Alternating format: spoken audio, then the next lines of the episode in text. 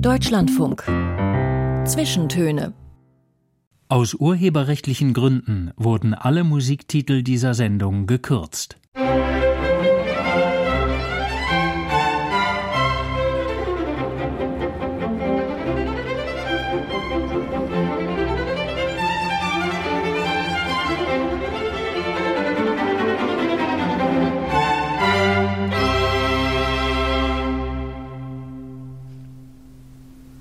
Willkommen zu den Zwischentönen an diesem Sonntag mit Tanja Runo am Mikrofon. Und zu Gast ist heute eine Schriftstellerin. Und zwar eine mit einer ungewöhnlichen Karriere. Denn neu entdeckt zu werden mit über 80 Jahren ist auch in der Welt der Literatur wohl eher selten. Helga Schubert ist diese späte Aufmerksamkeit beschieden. Seit sie im vergangenen Jahr als älteste Teilnehmerin jemals mit dem Bachmann-Preis ausgezeichnet wurde, steht sie durchgehend im Licht der Öffentlichkeit, gibt Interviews, Lesungen, Neuausgaben ihrer Bücher werden angekündigt. Dabei liegt ein langes Leben als Schriftstellerin bereits hinter ihr. Zunächst in der DDR, dann später im wiedervereinten Deutschland.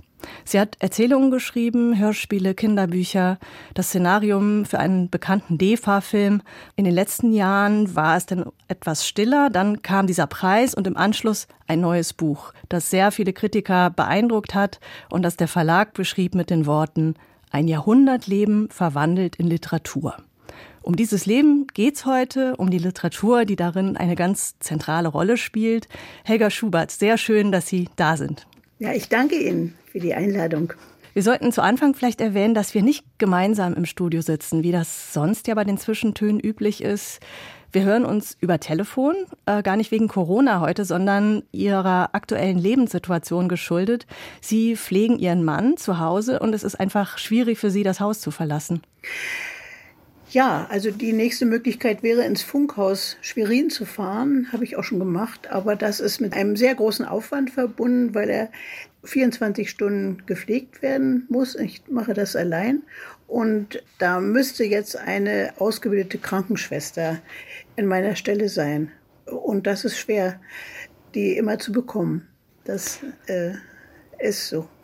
Ja, das ist ja umso schöner, dass es dann trotzdem ja, heute geklappt ja, hat, dass wir sprechen. Jetzt ist zu Hause alles in Ordnung. Mhm. Mein Mann ist im Nachbarzimmer, ich habe ein großes Schild vor seinem Bett und auch draußen am Haus, äh, nicht stören bitte.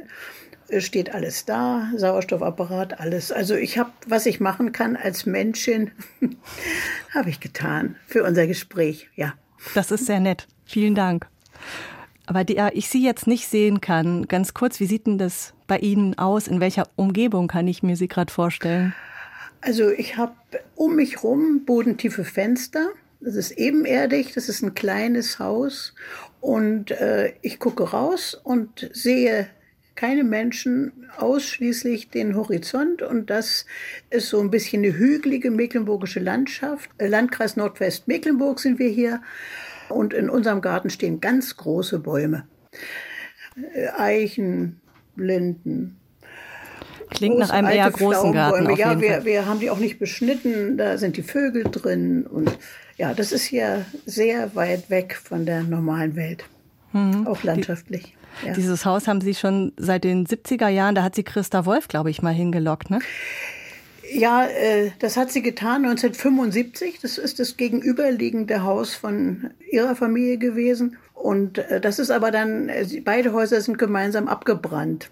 Christa Wolfs Haus hat zuerst gebrannt und wir dann zehn Minuten später. Es waren so ganz alte, wunderbare, rohrgedeckte Lehmfachwerkhäuser.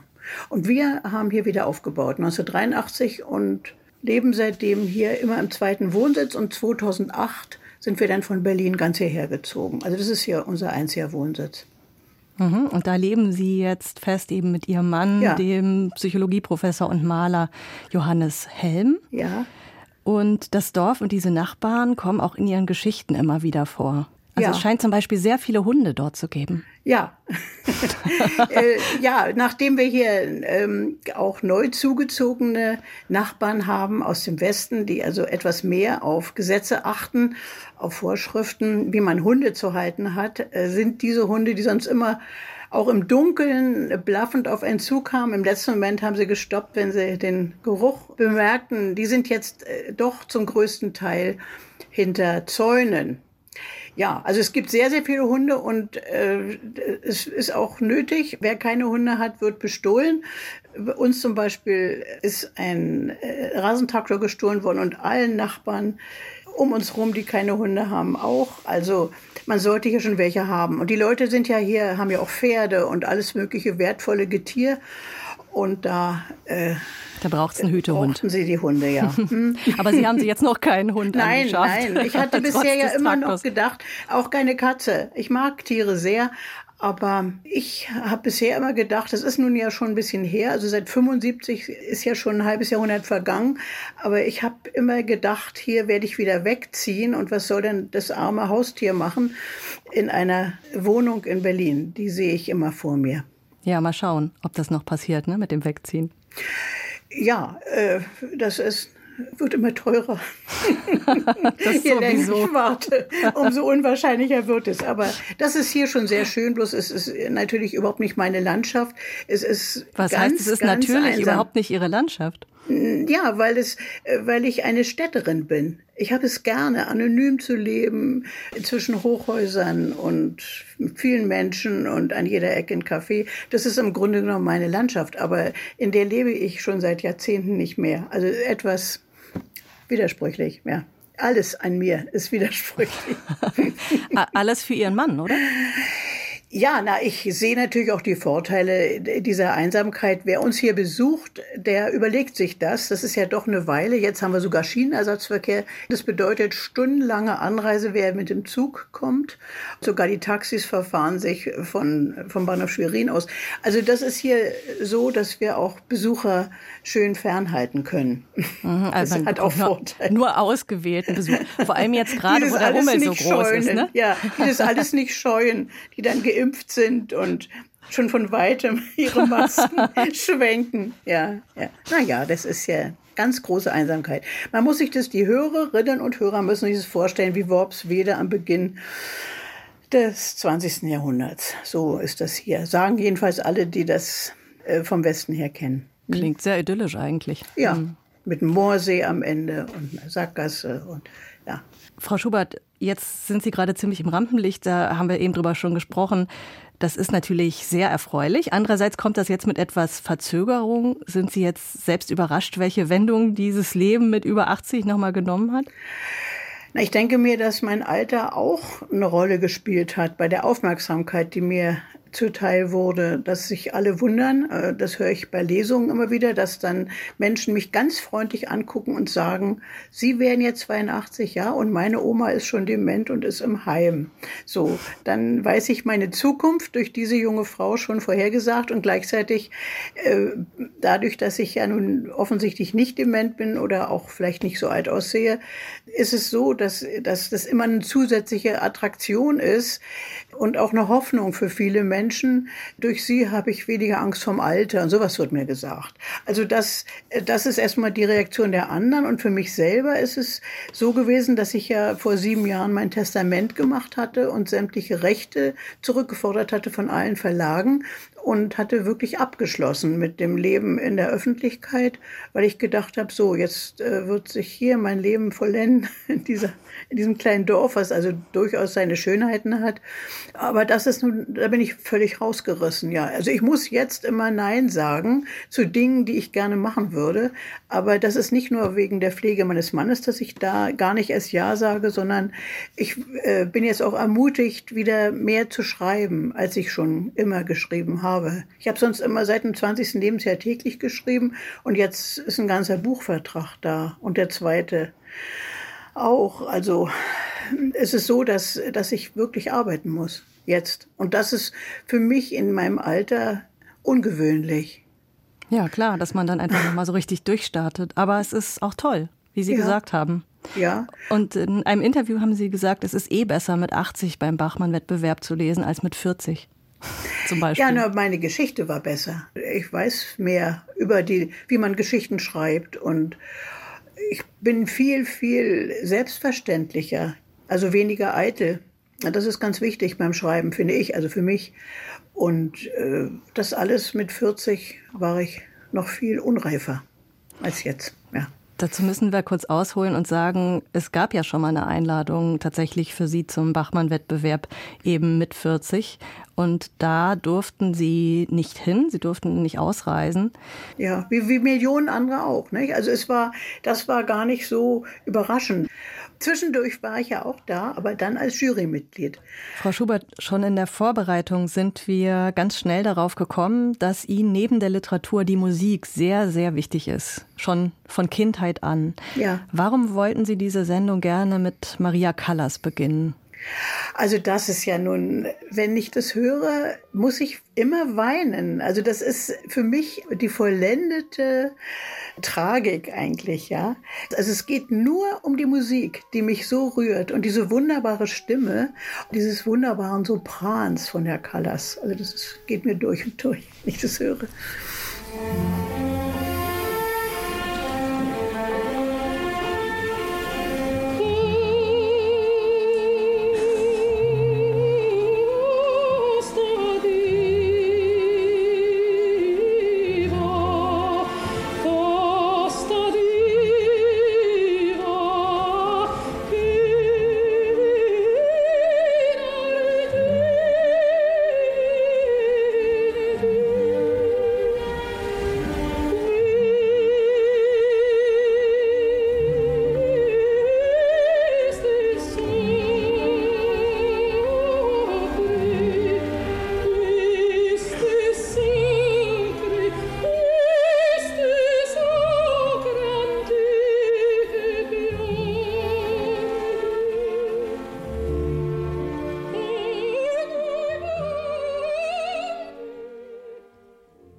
Sie da aufgefangen wird von diesem Chor, das ist wirklich beglückend, oder? Ja, es ist wie so ein Löschen. Nicht? Man hat den Eindruck, das ist so ein, ein Löschen von ganz großer Klage, so ein Einverstandensein.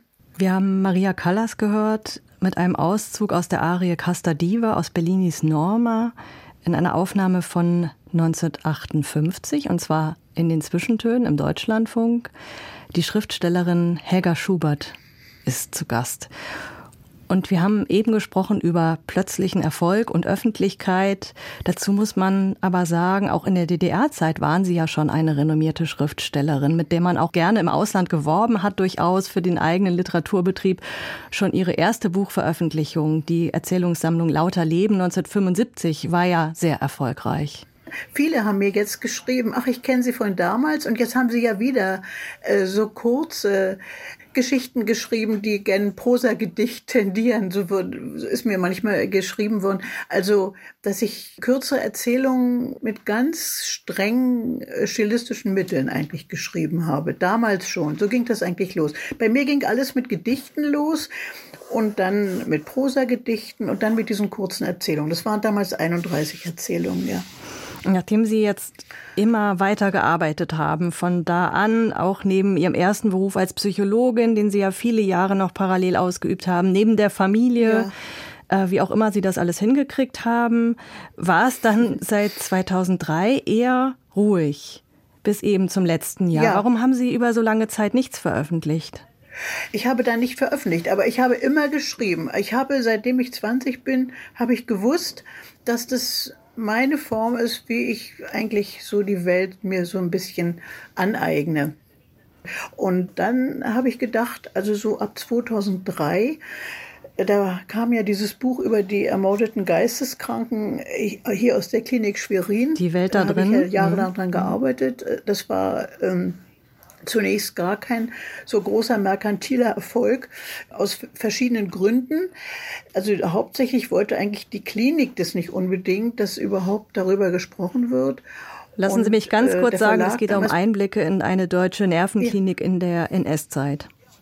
Ja, und ich hatte äh, die Akten gefunden im Bundesarchiv von dieser Klinik. Also die, es sind ja verschiedene äh, Kliniken involviert gewesen in den Mord der Nazis an behinderten und kranken Menschen.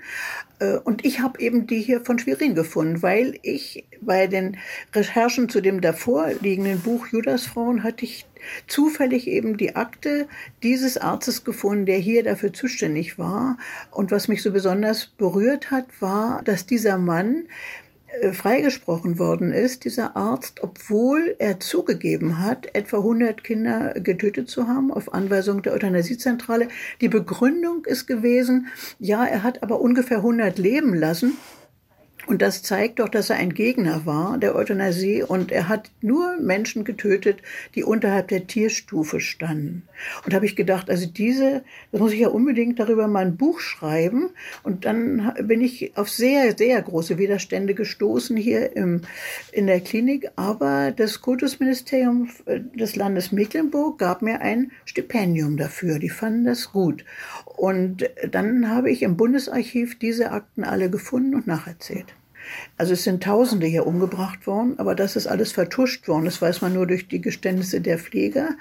Aber namentlich bekannt sind knapp 300 Menschen, die in zwei Transporten von hier nach Bernburg gebracht wurden, an einem einzigen Tag dort äh, vergiftet und verbrannt wurden. Und die sind alle namentlich bekannt und liegen alle im Bundesarchiv. Die waren unter Verschluss der Stadtsicherheit zu DDR-Zeiten. Und auf jeder Akte stand obendrauf verlegt in eine andere Anstalt. Die haben immer nur noch einen Tag zu leben gehabt, diese Menschen. Und das habe ich wieder erzählt, aber mit einem Gesichtspunkt, der eigentlich nicht üblich ist im Hinblick auf Nazi-Verbrechen. Ich habe nämlich an den Anteil der Angehörigen gedacht, die gewarnt worden sind zum Teil von Ärzten und die ihre Angehörigen trotzdem in die Klinik zurückgebracht haben. Nach der Konfirmation, nach dem Urlaub und so weiter. Die Ärzte haben gesagt, nehmen Sie Ihre Mutter mit nach Hause und das haben sie nicht getan. Und dann sind sie wegtransportiert worden, diese Menschen. Also dass man auch manchmal äh, psychiatrische Patienten auch richtig dann äh, der Gefahr die, denen sie in der Klinik ja ausgesetzt waren, in der Zeit der Euthanasie, in der NS-Zeit, dass man die dahin gebracht hat, obwohl man gewarnt wurde. Das sind, das sind Gesichtspunkte, die habe ich in den Akten gesehen. Und da Aus ich, Gehorsam ja. oder warum? Nein, die waren ihnen lästig, nicht? Waren ihnen lästig. So ist es jetzt ja auch oft jetzt. Nur die Leute sind jetzt äh, natürlich nicht mit dem Tode bedroht. Also der Pflegedienst, mit der hier zu uns kommt jeden Morgen, der betreut 81 Menschen und die haben gesagt, ich bin die einzige von 81, die in einem so hilfsbedürftigen Zustand ihres betreuten, geliebten Familienangehörigen, muss ich sagen, ihn nicht ins Heim bringen, sondern zu Hause das machen. Also auch heute ist, ist es so, dass es eben als eine Last empfunden wird und nicht als ein, ein Reichtum oder auch eine Bereicherung der Lebenserfahrung und, und eine Beglückung auch die Dankbarkeit, die da kommt und so. Das ist, aber das, ich habe es ja nur in Bezug auf psychiatrische Patienten in dem Buch die Welt da drin gemacht. Jetzt haben Sie meine Frage noch nicht so richtig beantwortet äh, nach diesem Warum ich dann nach 2003. Hm. Ja, ja, ich habe dann erstmal noch ein bisschen Lesung gemacht und habe immer zu flammende Reden gegen die geschlossene Gesellschaft gehalten, dass, äh, wo das alles eben passieren kann, ohne Gewaltenteilung und so weiter. Und dann ist mein Mann 2006 an einem lebensbedrohlichen Hinterwandinfarkt erkrankt. Und dann haben wir den Umzug hierher geplant. Dann war es 2008 und dann, ich habe immer geschrieben, geschrieben, geschrieben, weiter, immer Erzählungen geschrieben. Und 2008 haben wir hier eine Galerie für seine Bilder eröffnet und dann an jedem Monat seitdem insgesamt 130 Veranstaltungen gemacht mit seinen Bildern, die ich moderiert habe und ich habe jedes Mal eine Erzählung dazu geschrieben. Mhm. Das heißt, Sie hatten eine andere Wirkungsstätte und ein anderes ich Publikum. Hatte eine, ja, und, und dann habe ich auch äh, gedacht, äh, dass äh, auch meine Stimme ist ja eine sehr leise Stimme eigentlich. Auch das, was ich von äh, unter der Literatur verstehe, habe ich eigentlich gedacht, ist gar nicht modern. Äh, das ist eigentlich so in Tschechow Tradition schreibe ich eigentlich oder so ein bisschen in Richtung des Absurden und so. Und habe ich immer gedacht, es ist, äh, im Moment bin ich in so einer etwas lauten Zeit, habe ich dann gedacht. Da ist meine Stimme nicht wichtig so. Also ich bin ganz stark am Bau interessiert, also darum auch Callas, dieses ganze Künstliche, dieses Gebaute der Arie und so weiter. Ich bin ganz, ganz stark, äh, beachte ich die Form.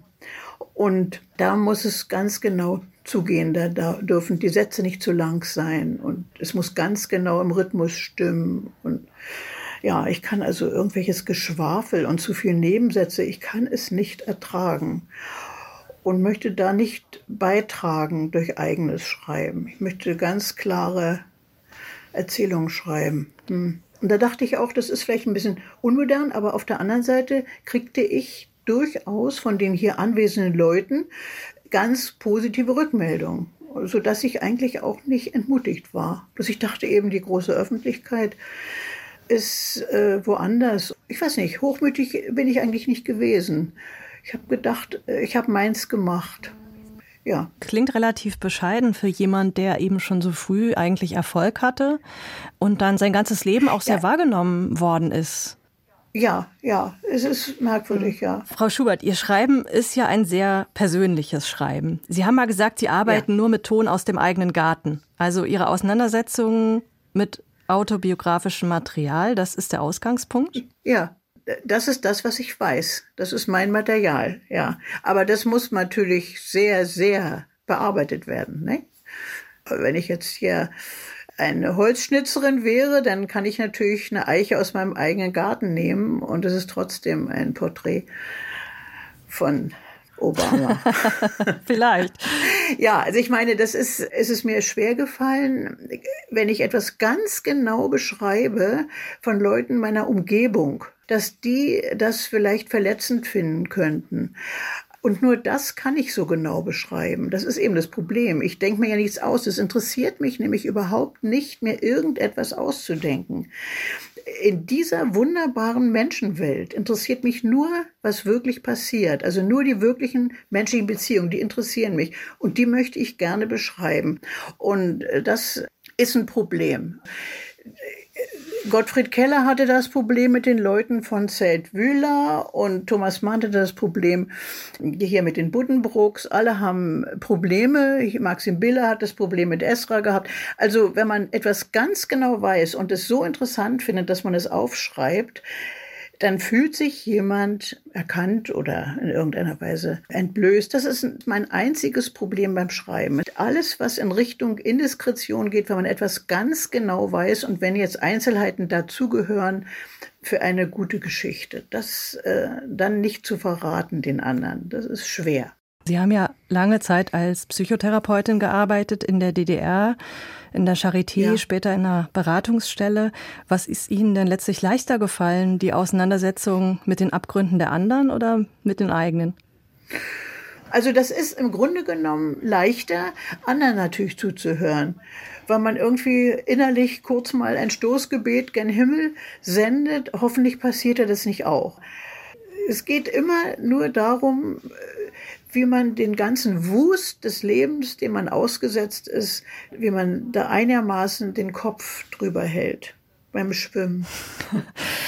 Mhm. Da habe ich bei helfen können, ja. Zunehmend besser. Also die Eigenschwierigkeiten helfen dann, äh, nicht hochmütig zu sein und das nicht für leicht anzusehen. Und das merken sie auch sofort, wenn jemand diesen Resonanzboden nicht hat. Also insofern haben sich auch diese beiden Tätigkeiten dann durchaus äh, gegenseitig befruchtet, die Schriftstellerin und die ja. Psychologin. Sie haben mal gesagt, damit Sie dann eine Geschichte aufschreiben können, muss eigentlich schon alles fertig verdaut sein. Erst dann ja. fangen Sie an. Das mhm. heißt, Sie denken gar nicht beim Schreiben, sondern müssen alles nur noch genau richtig aufschreiben?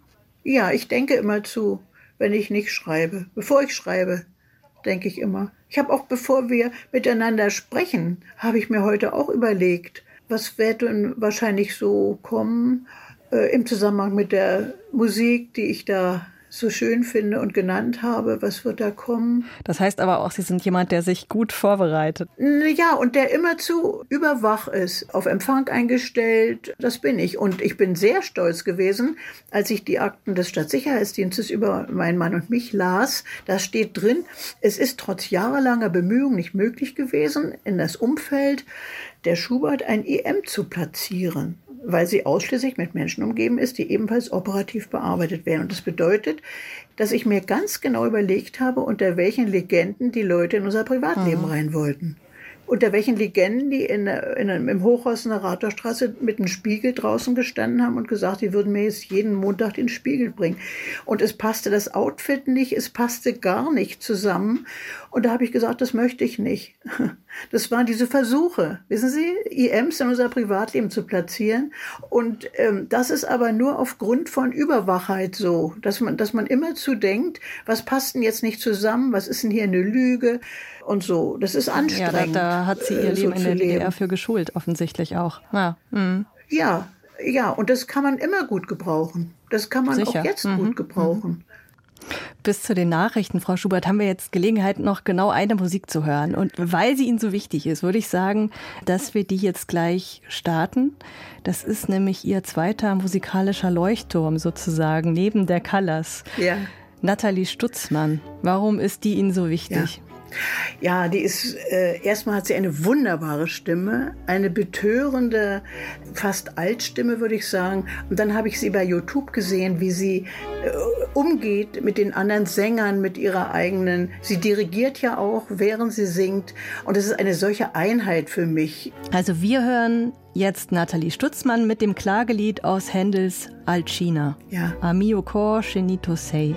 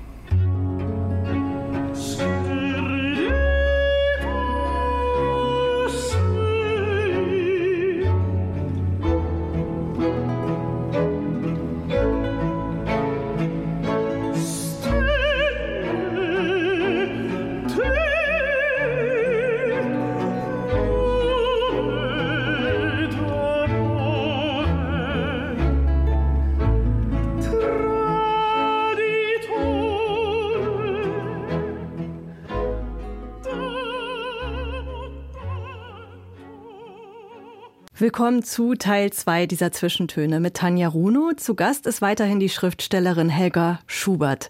Und mit einem Musikvorschlag von ihr starten wir auch in diese verbleibende knappe Stunde, die vor uns liegt. Genauer mit Martha Agerich und Daniel Barnbäum, die hier zu hören sind mit einem Ausschnitt aus der Sonate in D-Dur für zwei Klaviere von Wolfgang Amadeus Mozart. Möchten Sie vorab was dazu sagen, Frau Schubert? Ja, die, das sind äh, wunderbare Musikanten, die beiden Barnbaum und Argerich und die so aufeinander achten und so wunderbar zusammenspielen und dann noch Mozart. Äh, zuerst habe ich das bei YouTube entdeckt, äh, diese, wie sie zusammenspielen. Natürlich kenne ich also das Sie sind viel auf YouTube unterwegs. Ja, ja, ja, weil mich so sehr interessiert, wie die auch was sie für Gesichtsausdrücke haben, wenn, wenn sie interpretieren. Und in diesem Fall ist es also nur zu empfehlen, das mal zu sehen, wie die aufeinander achten und, und wie sie zusammenspielen. Es ist unglaublich, ja. Äh, so stelle ich mir eine ideale Ehe vor, also im übertragenen Sinne, nicht zwischen Bachenbaum und Agerich, aber äh, so dieses aufeinander achten und, und so sehr das Instrument des anderen achten und also das, äh, das hat mich äh, betört, muss ich sagen. Ja, das fand ich wunderbar.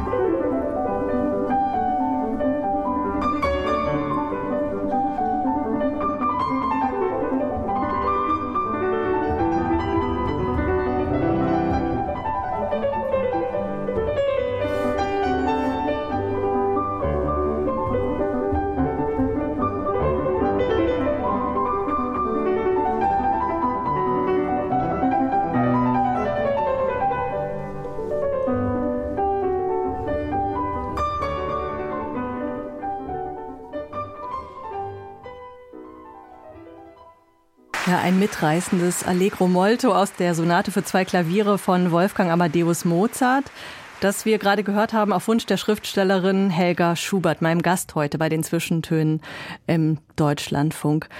Musik begleitet mich schon mein ganzes Leben lang, haben Sie mir vorab erzählt. Sie haben als Jugendliche auch selbst Klavier gespielt. Das weiß ich aus einer Erzählung von Ihnen.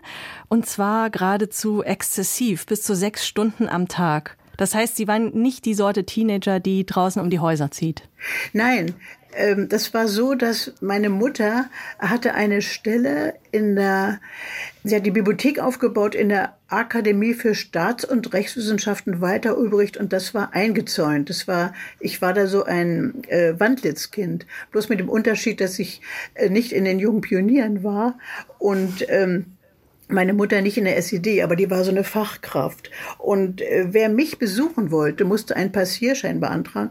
So war ich also wirklich allein dort. Und wir hatten die Wohnung der Marika Röck äh, zugewiesen Nein. bekommen, direkt am, am Griebnitzsee. Also es war alles wunderbare Gegend, aber ich war ähnlich einsam, muss ich sagen, wie heute. Und habe dann äh, das Klavier meiner Großmutter bekommen und habe dort angefangen, erstmal so ein bisschen zu spielen, hörte aber immer schon im Rundfunk furchtbar viel. Und dann habe ich bei einer Pianistin Unterricht bekommen, ein ganzes Jahr lang. Die hat ganz wenig Schülerinnen genommen, nur damit sie ihre Miete bezahlen konnte und so. Die war eine äh, exzessive, wunderbare Pianistin. Und äh, ich habe sechs Stunden täglich geübt, ja. Die, es ging los mit den Bagatellen von Beethoven und so. Und dann war ein ein Hauskonzert und ich habe ganz stolz bin ich da auch dann hat sie mich spielen lassen und hat zu meiner Mutter gesagt, ihre Tochter ist musikalisch ja sehr begabt und hat in diesem einen Jahr ja sehr viel gelernt und dann hat meine Mutter mir sofort den Unterricht nicht mehr bezahlt. Ich weiß noch, dass es 15 Mark waren, äh, wenn ich einmal hinging und äh, dann hat sie zu mir gesagt, ich kann ihr noch einen Monat einen Unterricht geben, aber ich brauche meine Schülerin, ich brauche das, was ich da kriege. Helga, ich hatte keine Möglichkeit, äh, irgendwie Geld zu verdienen. Ich wusste nicht, woher ich das nehmen sollte und habe aufgehört dann mit Klavierspielen. Ja, das ist das ist natürlich die große Frage, warum? Also warum hat Ihre Mutter das gemacht? Sie hat Ihnen erst die Pianistin organisiert, hat die ein Jahr lang bezahlt. Andere Mütter wären froh. Warum hat sie ihrer Leidenschaft da so ja, Ende äh, gesetzt? Sie wollte eigentlich nachweisen, dass meine Hände eigentlich zu grob sind und sie hat so schöne, zarte Hände und sie hatte so wunderbar, sie hat wirklich sehr schön Klavier gespielt. Also Chopin hat sie gespielt und Schubert auch und hat. Und sie hatte wiederum dieses Klavierspiel in ihrer eigenen Kindheit gegenüber einem gewalttätigen Vater. Der war Direktor in Berlin, ein Schuldirektor, hat aber nach der Schule abends getrunken. Das war ihr Rückzug vor ihm, diese Musik. Und ich hatte darauf bestanden, dass ich Klavier übe jetzt, weil das jetzt gekommen ist von meiner Großmutter, das Klavier.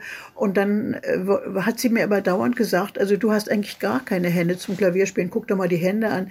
Du bist ja, das sind ja grobknochige Hände und so weiter. Und jetzt wurde ich plötzlich gelobt in etwas, was sie, was ihr Rückzug war. Also sie hat. Äh, also sie sind in ihren Bereich Ja, ich bin und wollte es ja gar nicht. Äh, ich fand es ja immer so schön, dass sie das gemacht hat. Und, und sie hat mit mir auch im Dunkeln manchmal Symphonien gehört im Rundfunk und hat mich auch aufmerksam gemacht. Also jetzt setzt das Klavier ein und so. Also das, sie hat eigentlich sehr viel gemacht, aber immer vom, von der Bildung her wollte sie mich immer so kulturell so bilden, ja.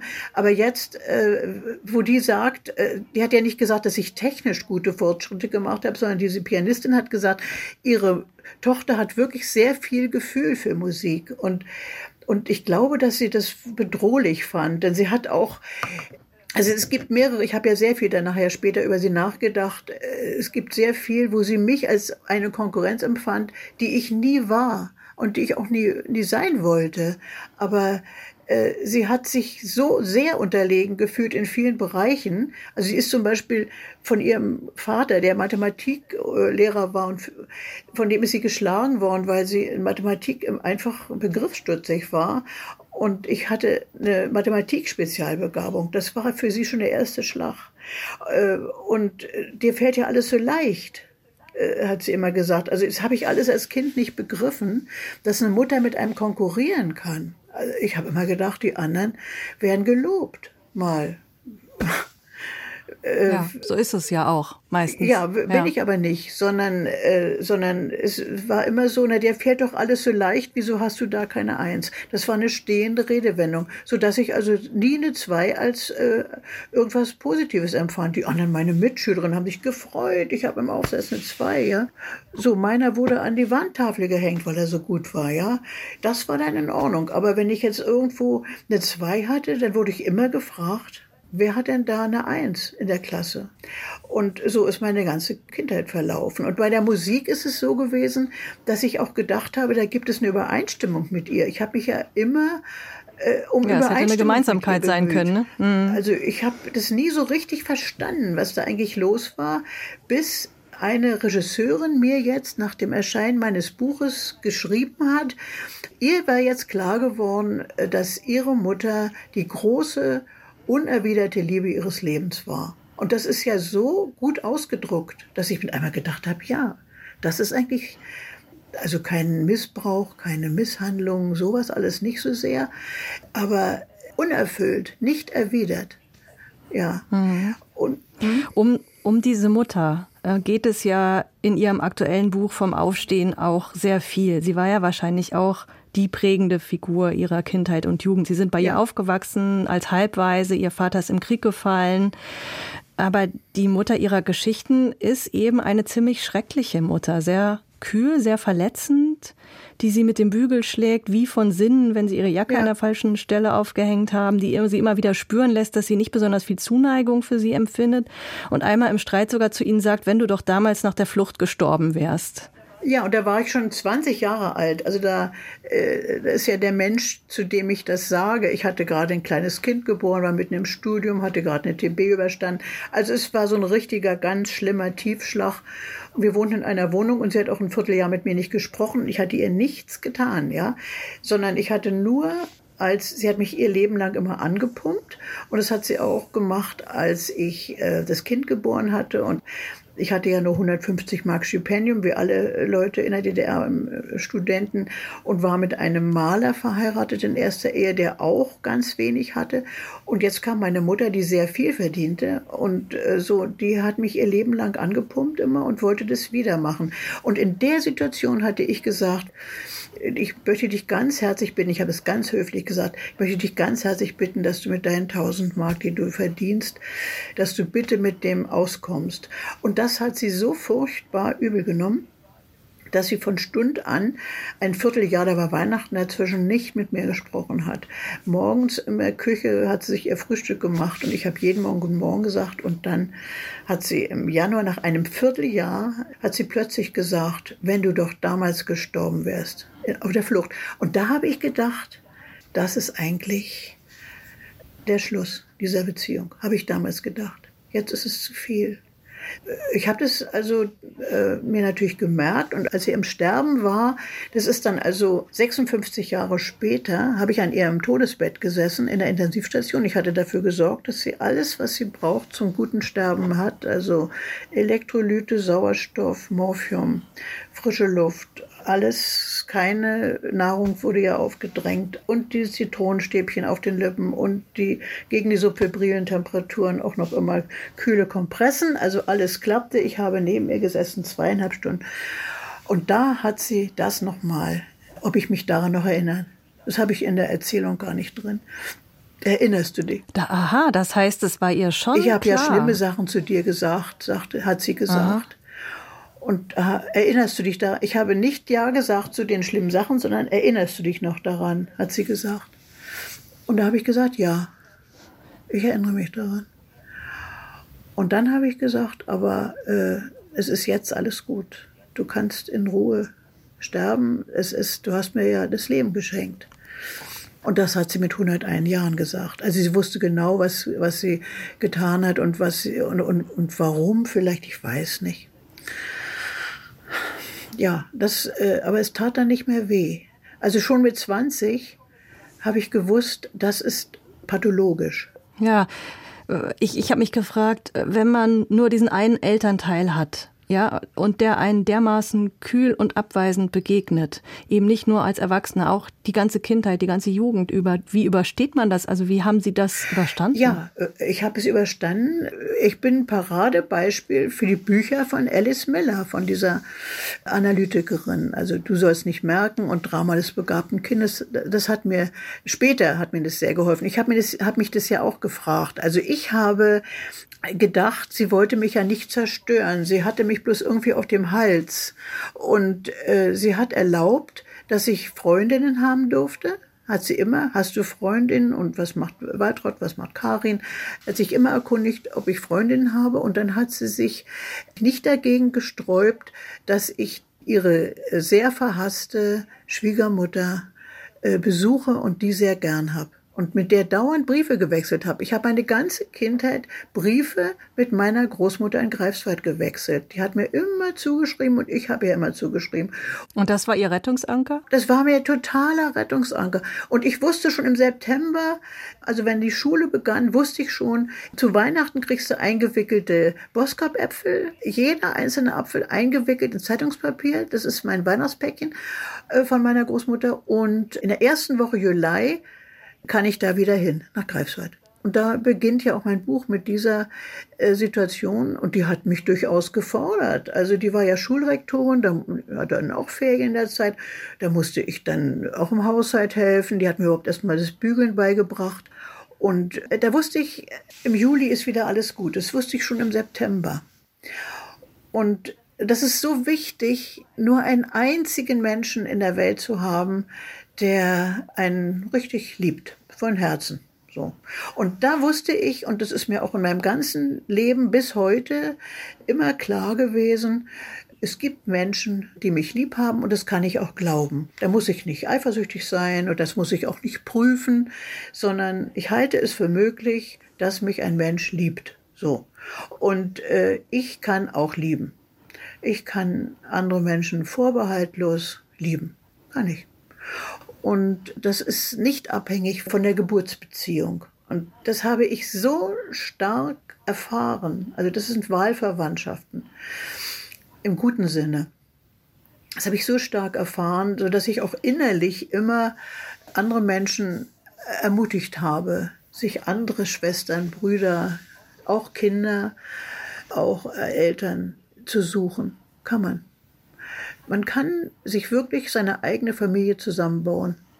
Ich habe ja nun auch gar keine Geschwister. Da habe ich dann manche zu meinen großen Brüdern ernannt und so. ja, geht, klappt. Das ist sehr tröstlich zu hören, finde ich. Und auch, dass man nach dieser ganzen Zeit und so spät im Leben so einen Zustand des Friedens oder der Versöhnung vielleicht ja. noch erreichen kann. Ich meine auch gelesen zu haben, dass Sie zu dem Thema die meisten Leserbriefe bekommen. Ja, ja, da sind sich Redakteurinnen äh, in einem südlichen Sender, wie Sie mir gesagt haben, um Hals gefallen. ähm, nach dem Bachmann-Preis haben sie mir gesagt, weil ich vier Jahre nach dem Tod eine äh, Mutter, mit der ich eine schwierige Lebensbeziehung hatte, äh, jetzt innerlich mit ihr versöhnt bin. Und da haben sie alle gesagt, Mensch, dann haben wir ja auch, wir sind jetzt erst 30, dann haben wir ja noch Zeit. und dann haben sie gelacht und, und oft habe ich solche Briefe bekommen, ja. Sie haben eben gesagt, dass Ihre Mutter durchaus auch mit Wohlwollen ihre Karriere ja. als Schriftstellerin wahrgenommen ja. hat. Aber ganz zufrieden war sie nicht. Nee, ganz ihm, zufrieden ne? war sie nicht. Sie hat einmal gesagt, die und die kriegt jetzt den Büchnerpreis, Helga. Äh, die ist ja jünger als du. Äh, warum äh, kriegst du eigentlich, hast du den Büchnerpreis noch nicht? Und da war ich natürlich wirklich platt äh, bei dieser Frage. Kann ja noch und kommen. Hab gesagt, also habe ich sozusagen entschuldigen müssen. Nein, das kommt nicht mehr, aber ich musste mich entschuldigen. Und da, aber das war schon die Zeit, als ich das nicht in keiner Weise übel nahm. Und sie hat mein ganzes lauter Leben noch mal gelesen, als sie 100 war. Und hat dann gesagt, du, also Helga, darauf kannst du aufbauen. Du kannst ja wirklich Erzählungen schreiben. Und das muss ich, das wollte ich dir schon immer mal sagen. Möchte ich nicht. Hat sie mit 100 gesagt. Und ich habe mich mit 75 Jahren noch darüber gefreut. das ist verrückt, nicht? Ich habe mich gefreut, ja. Hm. Ja, ja, aber ich war immer auf der Hut, weil ich immer nicht wusste, wann kommt die nächste Verletzung. Und das ist schon, äh, das ist anstrengend. ja. ja. Aber jetzt ja, ist es vorbei. Das ist wirklich vorbei. Und, und, äh, und zwar war es in dem Moment vorbei, als ich die Bachmann-Geschichte schrieb. Ich sage ja immer tapfer, dass mir das Schreiben überhaupt nicht hilft, sondern dass ich alles vorher weiß. Aber was ich nicht vorher wusste, war, als ich schrieb, dass es um mich rum äh, sind die ganzen Briefe von ihr und alle Akten und alle unbezahlten und gemahnten Rechnungen und so weiter sind um mich herum und ich hätte darüber die Hochzeitstücher gelegt die ich dort und dort gekauft habe auf dem Flohmarkt. Äh, so persische sind das. Und äh, da ist mir plötzlich eingefallen, das sieht ja eigentlich aus wie Meereswellen, wie kostbare Meereswellen. Und da habe ich dann gedacht, das ist mir beim Schreiben eingefallen und das hat mir vielleicht sogar den Bachmann-Preis gebracht, weil ich plötzlich dachte, ja, Darin kann man jetzt versinken. Also das kann dort alles versinken. Alles. Ich brauche das alles nicht mehr anzugucken. Die Rechnungen sind bezahlt, äh, die Mahnungen, die Miete, alles habe ich bezahlt. Ich und so weiter. Es könnte, wenn ich wollte, könnte alles in dem Meer versinken. Das hatte ich mir vorher nicht ausgedacht beim Schreiben. Da wusste ich, das ist eigentlich ein schönes Bild dass man etwas nicht hinter sich lässt, aber dass man einfach sagt, ja, das gehört zu meinem Leben, aber ich muss nicht darin umkommen. Ja. Und das, äh, da hat mir das Schreiben mal geholfen. Hm? Stimmt. Vielleicht wäre das ein Moment, wo wir die nächste Musik spielen könnten. Und das ist eine ganz besondere Musik, nämlich der Titel, der Ihnen am allerwichtigsten war in Ihrer gesamten Auswahl. Der muss ja. vorkommen, haben Sie geschrieben. Und nehmen Sie bloß keine andere Interpretin als Nathalie Stutzmann. Ja. Habe ich mich natürlich dran gehalten. Und ja, so danke. hören wir in voller Länge und Schönheit das Erbarme dich aus der Matthäus-Passion von Nathalie Stutzmann. Und ich hoffe jetzt, dass Sie uns noch ein paar Worte dazu mit auf den Weg geben. Ja, es gibt Musik, äh, da gibt es eine ganze Reihe von Musikstücken, die mir ins Innerste gehen und zwar wohltun. Das ist Musik, die mich nicht auffühlt, sondern die ganz so ist, als ob ich selbst das äh, singen könnte. Und das ist hier dieser Text, Erbarme dich, mein Gott.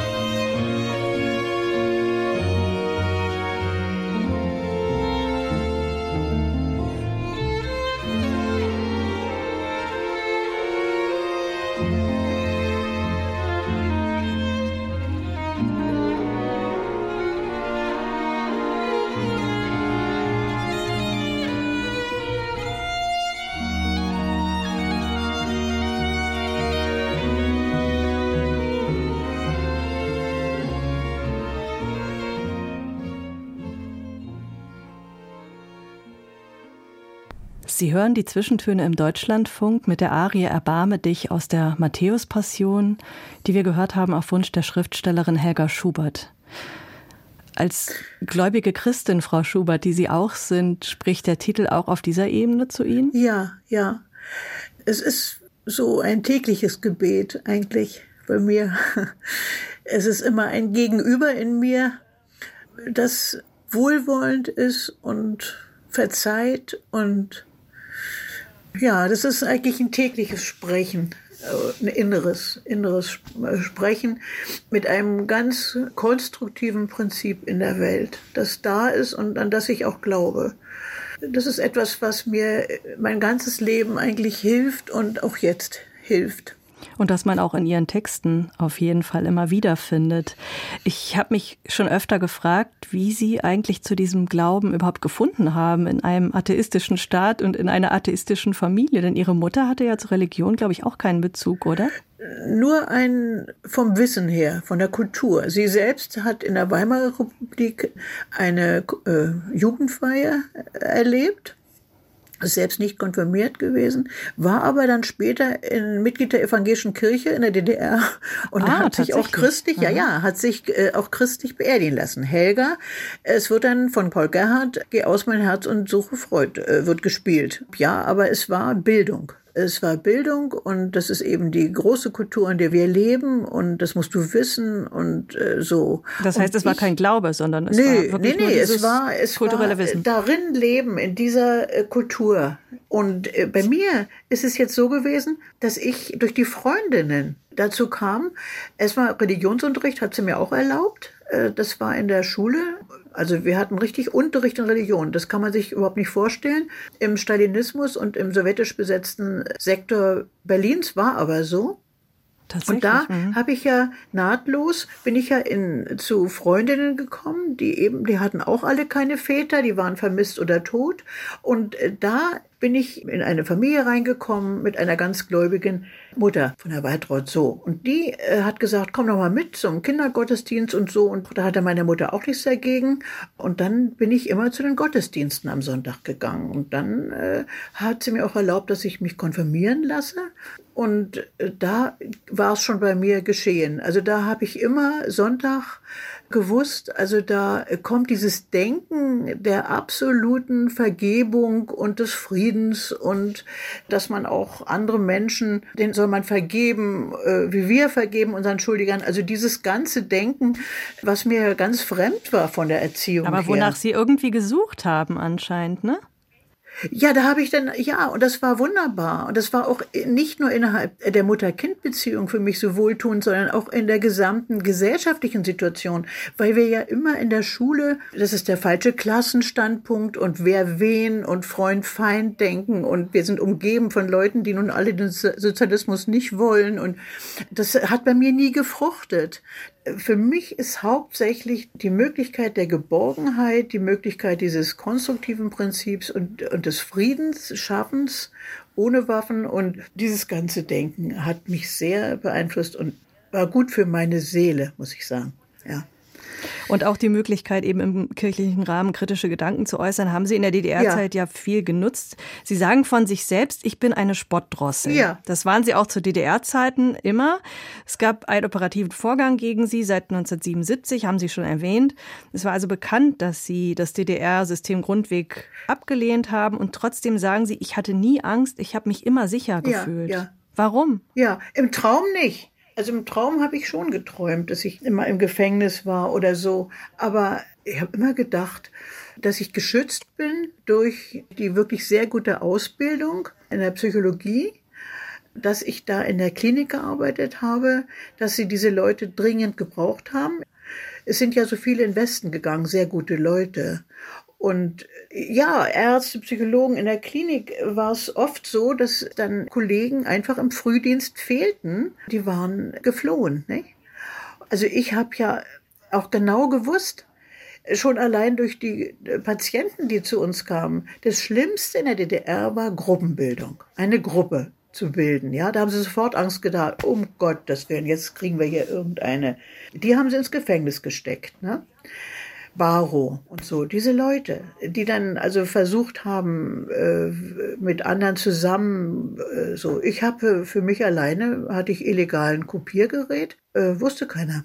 Das heißt, letztlich hat sie ihre Wachheit gerettet, aber auch dieses Psychologiestudium, das ihnen bestimmte Privilegien erbracht hat. Ja.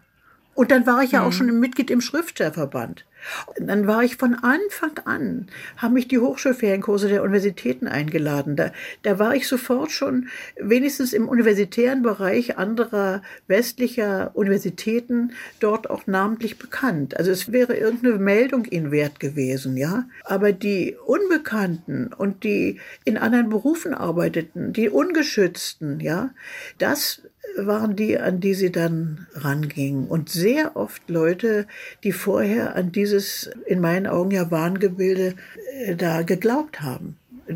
Das sind ja die, die sind dann ja so richtig enttäuscht, ja. Ich habe eigentlich gedacht, äh, das geht hier nie zu Ende. Ich hatte nie die Hoffnung, das wird zu Ende gehen. Und äh, das wirst du aber auf jeden Fall nicht irgendwie im Gefängnis verbringen hier bei diesen Leuten. da haben Sie recht behalten. Ja, der hat sich ja bei mir entschuldigt. Der Offizier, der mich von 1976 Staatsgewände zur Diversion, feindlich negativ bis 89, hatte der mich in seinem Schreibtisch drin. So. Und haben Sie ja die Entschuldigung angenommen?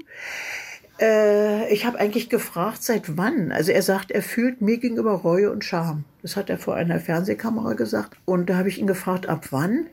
Und hat er gesagt, seit der Wende hätte sich das bei ihm entwickelt. Ich fühle gegenüber gegenüber Reue und Scham.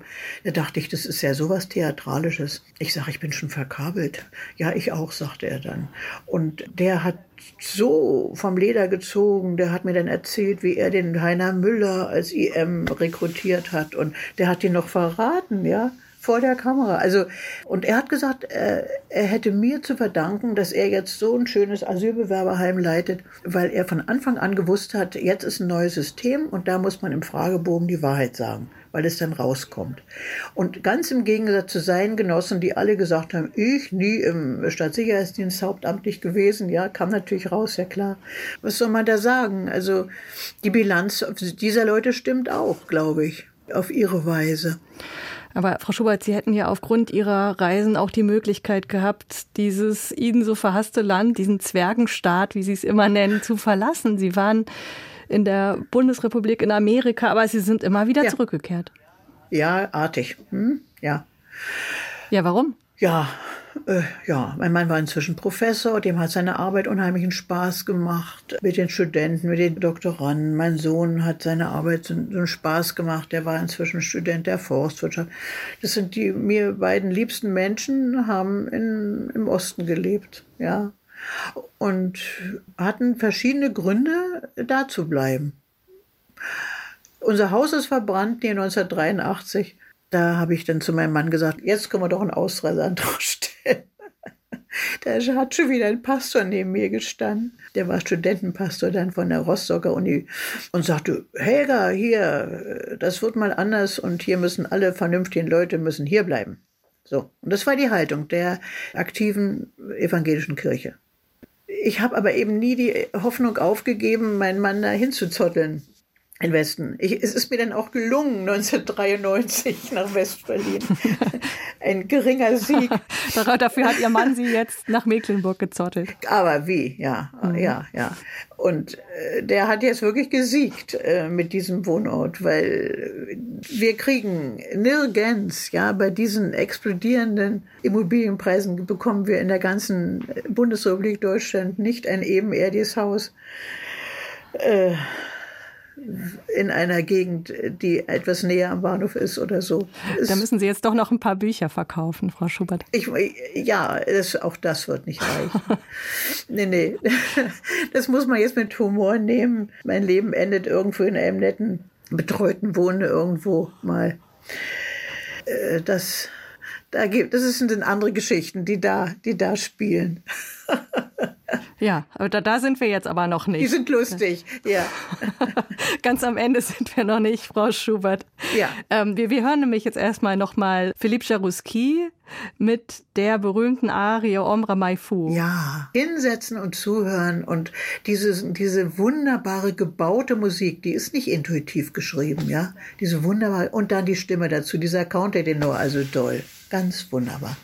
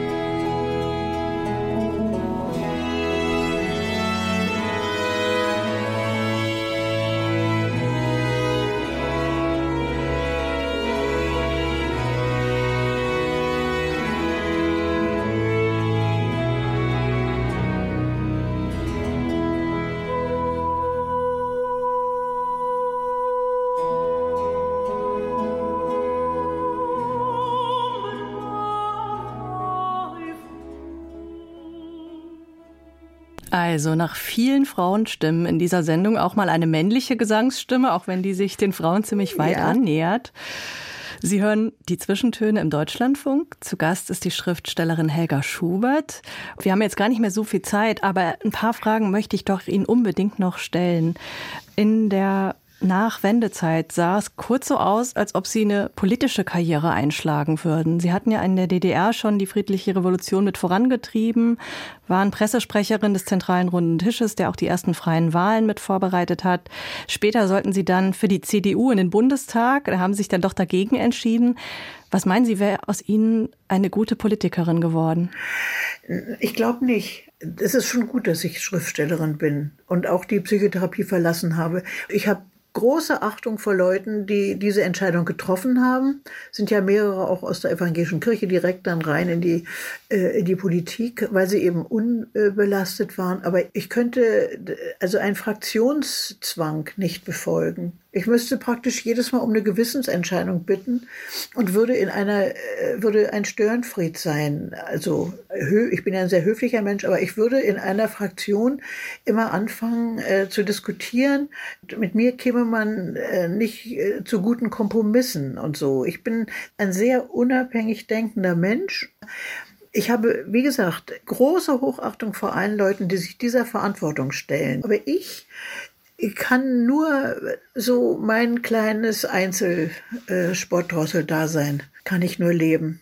Meins ist die Sprache und meins ist die Beobachtung menschlicher Schicksale und, und, eigentlich immer so Auswege, so ein bisschen mitdenken in Schwierigkeiten und so. Und diese äh, Politik hat ja ganz andere Überblicke und, und muss ja immer mit dieser Opposition rechnen und das dann das aushalten, ja, kriege ich plötzlich demonstrieren die gegen mich und ich habe plötzlich ein Zuchthauskäppi auf dem Dach und äh, das sind alles Dinge, die könnte ich nicht aushalten. Ich habe ja einen vollkommen anderen Weg genommen. Ich habe ja den Weg in die totale individuelle Verletzbarkeit genommen und es ist auch eine andere Welt. Es ist es ist die Welt der grundsätzlichen Entscheidungen und dann können die anderen sich an mir halb tot ärgern und äh, trotzdem setze ich mich durch und dann muss ich äh, Leute ausschalten und andere Leute, die ich gar nicht leiden kann, die muss ich zu meinen Verbündeten Also Sie, so wie Sie das jetzt darstellen, leuchtet mir das sofort ein, dass das nicht Ihre Welt ist. ja.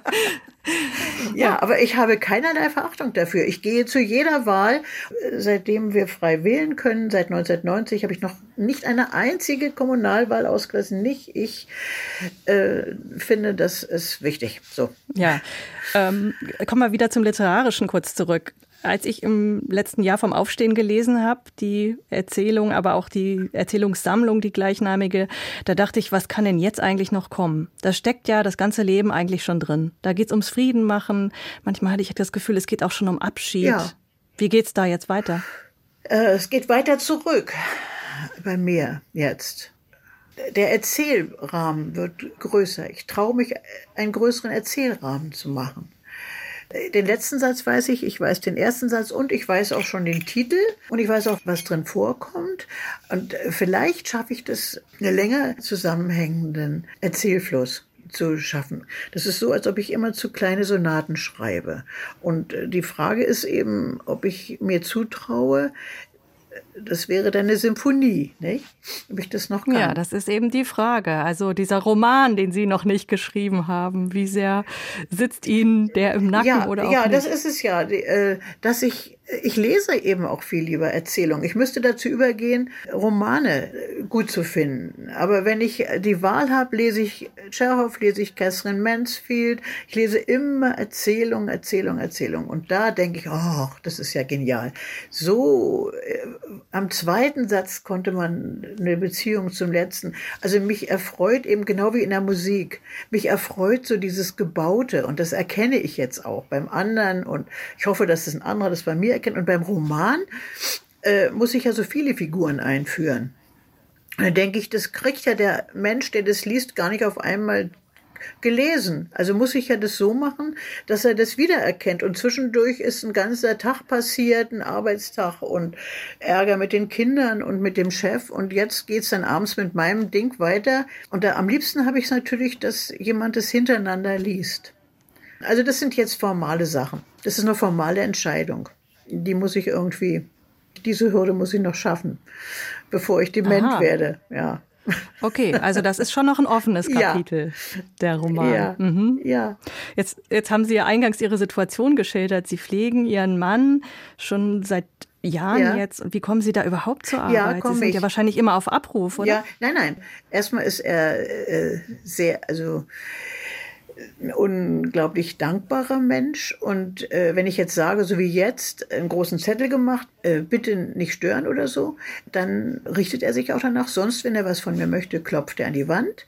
Ich habe ja die Hilfe durch den morgendlichen Pflegedienst. Und ich habe mir inzwischen die Arbeit sehr, sehr organisiert und ich habe dadurch wirklich tageweise richtig Zeit. Und meistens abends und nachts. Also wenn es jetzt dunkel wird und und dann mache ich jetzt noch mal einen schönen schwarzen Tee und wir essen zusammen Abendbrot und so und dann bringe ich ihn ins Bett und mache alles so Sauerstoff an und die 21 Tabletten müssen sein und so, das alles, um das Herz am Laufen zu halten. Und dann kann ich mich in mein Zimmer setzen und es ist sehr sinnlich, es duftet dann schön und also das ist dann eine andere Welt. Das Leben habe ich mir eingerichtet in Bezug aufs Schreiben und gestört werden kann es durch schwere Krankheit von ihm, dass er ins Krankenhaus muss. Dadurch kann es gestört werden oder durch innere Zerwürfnisse, dass ich keine Ruhe hier habe. Aber es ist immer ganz still. Also hier läuft im Moment, äh, jetzt wo ich wieder angefangen habe, richtig hintereinander zu schreiben, laufen nicht mal Nachrichten. Die Nachrichten sehe ich nur morgens, habe ich mehrere Zeitungen abonniert, online und im Bett lese ich die alle. Dann bin ich um 8 Uhr fertig und dann mache ich Frühstück, dann kommen die äh, Pfleger und dann um 9 Uhr kann ich schon bereits wieder arbeiten. Dann hoffe ich, dass Sie möglichst oft diese Ruhe ja, für es sich muss finden eine innere muss es sein. Eine innere, nicht? Sie mindestens so alt werden wie Ihre Mutter, die äh, gut über 100 wurde. Ja. Und noch ein langes Schaffen hoffentlich vor Ihnen liegt. Und hoffe, dass Sie jetzt noch ein letztes Schlusswort zu Chopin sagen, Frau Schubert. Klavierkonzert Nummer 1 mit Agerich und dem London Symphony Orchestra. Ja, es ist, äh, die Musik ist mir nicht nah äh, von Chopin, obwohl es in der Familiensage äh, heißt, dass äh, meine Großmutter abstammt von einer polnischen Gräfin und da hätte sich ein englischer gestrandeter Seefahrer in die verliebt und so weiter. Also das wäre dann meine Verbindung zu Polen. Aber meine richtige biografische ist, dass am Bahnhof Friedrichstraße ganz nah an der Weidendammbrücke das Haus der polnischen Kultur gewesen ist. Zu DDR-Zeiten das immer ein Hort moderner Kunst. Dort waren schöne Ausstellungen und dort waren oft sehr gute Pianisten äh, und Pianistinnen, Schapanskaya kann ich mich noch erinnern, und äh, die immer natürlich Chopin spielten. Also für mich ist Chopin so der Inbegriff dieser äh, etwas freiheitlicheren Atmosphäre, die damals das polnische Kulturinstitut hatte gegenüber der Atmosphäre, die wir in der DDR hatten. Damit also Tschüss und hoffentlich dann bis zum nächsten Mal. Ja, tschüss.